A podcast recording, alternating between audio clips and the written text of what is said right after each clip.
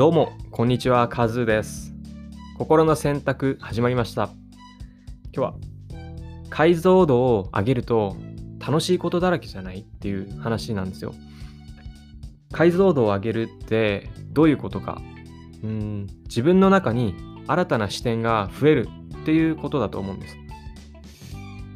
自分の中に新たな視点が増える。そうすると、楽しいって思えるポイントがすごい増えるんですよね。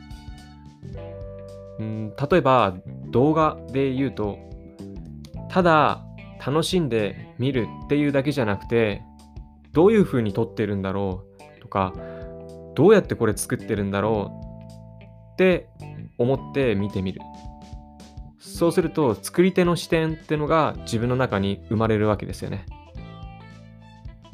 例えばこの、まあ、カット。左から右にこう動いていってると。それを撮ってる人がいるわけじゃないですか。カメラマンの人が。その人がカメラを持ってどういう風に撮ってるのかっていうのをこう想像してみるわけですよね。あカメラを下に構えて下の方からこう横に肩立って歩きながらこういう風に撮ってんのかなと。とか上から撮ってるんだったらドローン使って撮ってるのかと。そういう風に撮っている側の視点から見てみる。そしたらそういう視点新しい視点で楽しめるんですよね。そしてなんでそういう風な撮り方をしてんのかって考えたらその撮っている人の意図気持ちみたいなものが伝わってきたりそういう風に伝えたいからこういう風に撮ってるんだっていうことが分かったりするんですよ。あそしたらこの撮り方新しいなとかそういう発見もあったりするんです。そういう視点で1個2個3個って動画を見ていくとこの撮り方新しいなっていうのがあったりするんですよね。今までないなこの撮り方みたいな。そういうあなんか新たな楽しみが増えるじゃないですかすると。なんか1回見るだけでもう賛同いしいって感じで楽しいポイントがその動画の内容だけじゃなくてめちゃくちゃ増えるんですよね。この撮り方面白い。このまあ編集もそうですよね。このカットの仕方。なんでここでカットしたんだろうとか。このシーンはこことここをつなぎ合わせて面白いなとか。ここはなんで長くしてあるんだろうとか、そういう意図を考えたりとか。すごい面白いポイントが増えるんですね。これ、他のいろんなこともそうなんですよ。音声配信もそうですよ。配信を始める前は、多分ラジオとか聞いてても内容だけ聞いて面白いなとか楽しいなって思っていたことも始めた後だったらあこの人は話聞きやすいなとかなんでこの人の話聞きやすいのかなって思ったらいいリズムで話してるなとか声がいいよなとかいろいろこう発見があるじゃないですか。それまさしくやっぱり一回自分で作ってみるっていうのがいいんだなと思って。一回もうちゃちゃっと別に出来はいいんですよ。とりあえず完成まで自分で作ってみたら自分の中にまず勝手に作り手の視点がこう生まれるわけですよね。だって作自分が一回作ったことあるものだから。そうするとその目線でいろんなその分野のことを見れるから学びも気づきもあるしそれが楽しいしってことで楽しいがすごい増えますよね。うん。なんか文章を書くとか、写真を撮るとか、何でもいいんですけど、それってすごいいいなと思って、そこで気づいたんですよね。人生ももしかしたら同じじゃないかと。人生も解像度を上げたら楽しみが増えて、もう楽しいことだらけになるじゃんって思ったんですよね。例えば、まあ、うん、心理学の本とか何冊か読んだとして、こう人間ってこういうふうにこういう時はこういう行動するんだみたいなことを自分の中でこう知識として持ったら世の中のいろんなことがニュースとか見たり、まあ、自分で暮らしてる中でもいいんですけど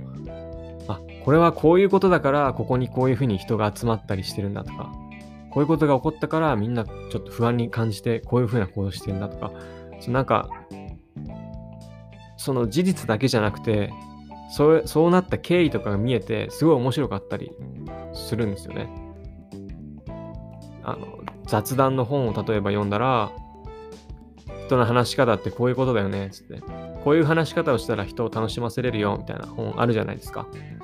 それを読んで人と話したら、その人と話す内容とか、その人と過ごす時間が楽しい以上に、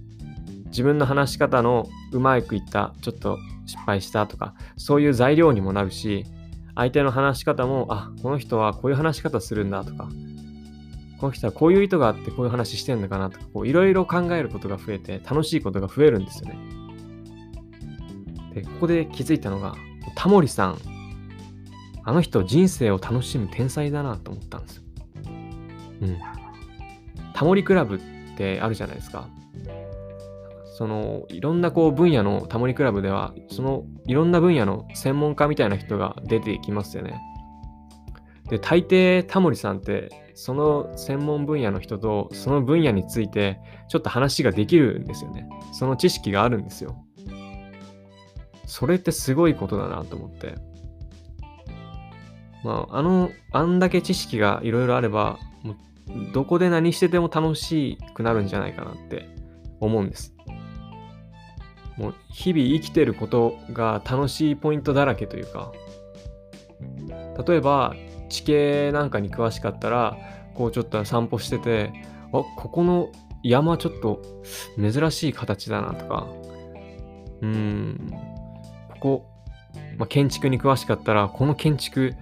面白いとか、なんかちょっと普通と違うみたいな。なんでここに建てたんだろうって考えたら、あ、こういうことかって分かったりとか。いろいろあるわけですよね。例えば地名だったら、地名に詳しくて歴史に詳しかったら、例えば渋谷だったら昔はそこが低くて、なんか水がこう集まってきてて、水が低いところに集まって、あまり汚い感じだから渋い谷で渋谷になったとか、だから今も臭いんだよねとか、まあそれ知らないけど、そんな感じですよね。新宿は昔は宿屋街だったから宿新宿って書くんだとか、そういう地形の面白さ、地名の面白さ、歴史の面白さとか、いろいろなことが増えてもう日常を生きてるだけで楽しいだらけになるんじゃないかなって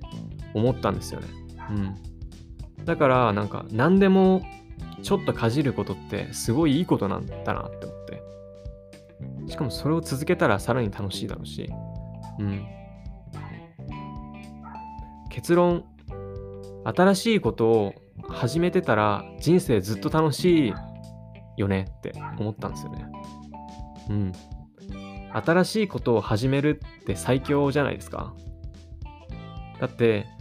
新しいことを始める自体の楽しみもありますよね。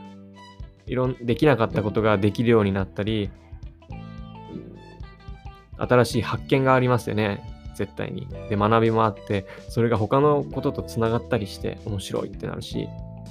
その新しい分野、始めた分野のことについての知識が増えたことで、その分野全体のことをもう楽しめるようになるわけじゃないですか。だからもうそれをしてたら、もうこの短い80年、100年とか、そんな生きてる時間の中で、やり尽くせないぐらいいろんなことがあるわけですよ。うん。これはもう楽しいことだらけですよね。だから皆さん、いろいろ新しいことに挑戦していきましょうっていう話でした。はい。そして解像度を上げて、うん、いろんな物事を楽しめるようになりましょうよっていう話でした。聞いてくれてどうもありがとうございます。なら、またね